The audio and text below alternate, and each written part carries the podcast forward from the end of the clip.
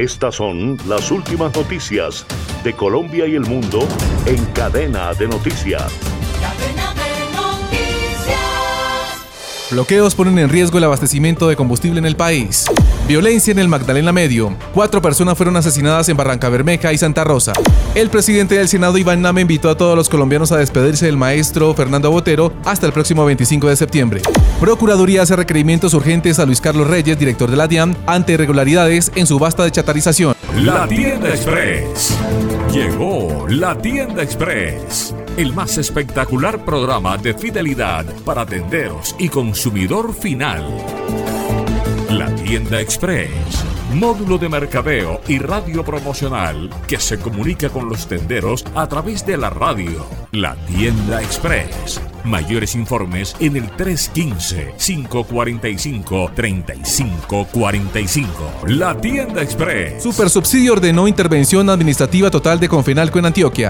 Ya se empezó a cobrar la tarifa adicional de energía para usuarios de estratos 4, 5 y 6 en Colombia.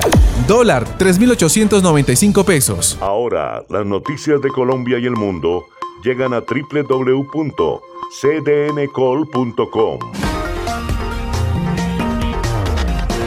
Somos cadena de noticias y el portal digital de las Américas. Noticias, deportes, salud, entretenimiento, análisis, América Latina y el mundo, radio y televisión en vivo, cadena de noticias.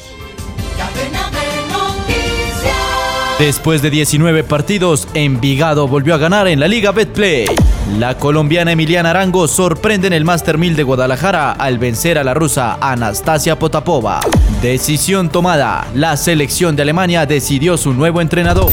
Descarga gratis la aplicación Red Radial. Ya está disponible para Android y encuentras siempre una radio para tu gusto.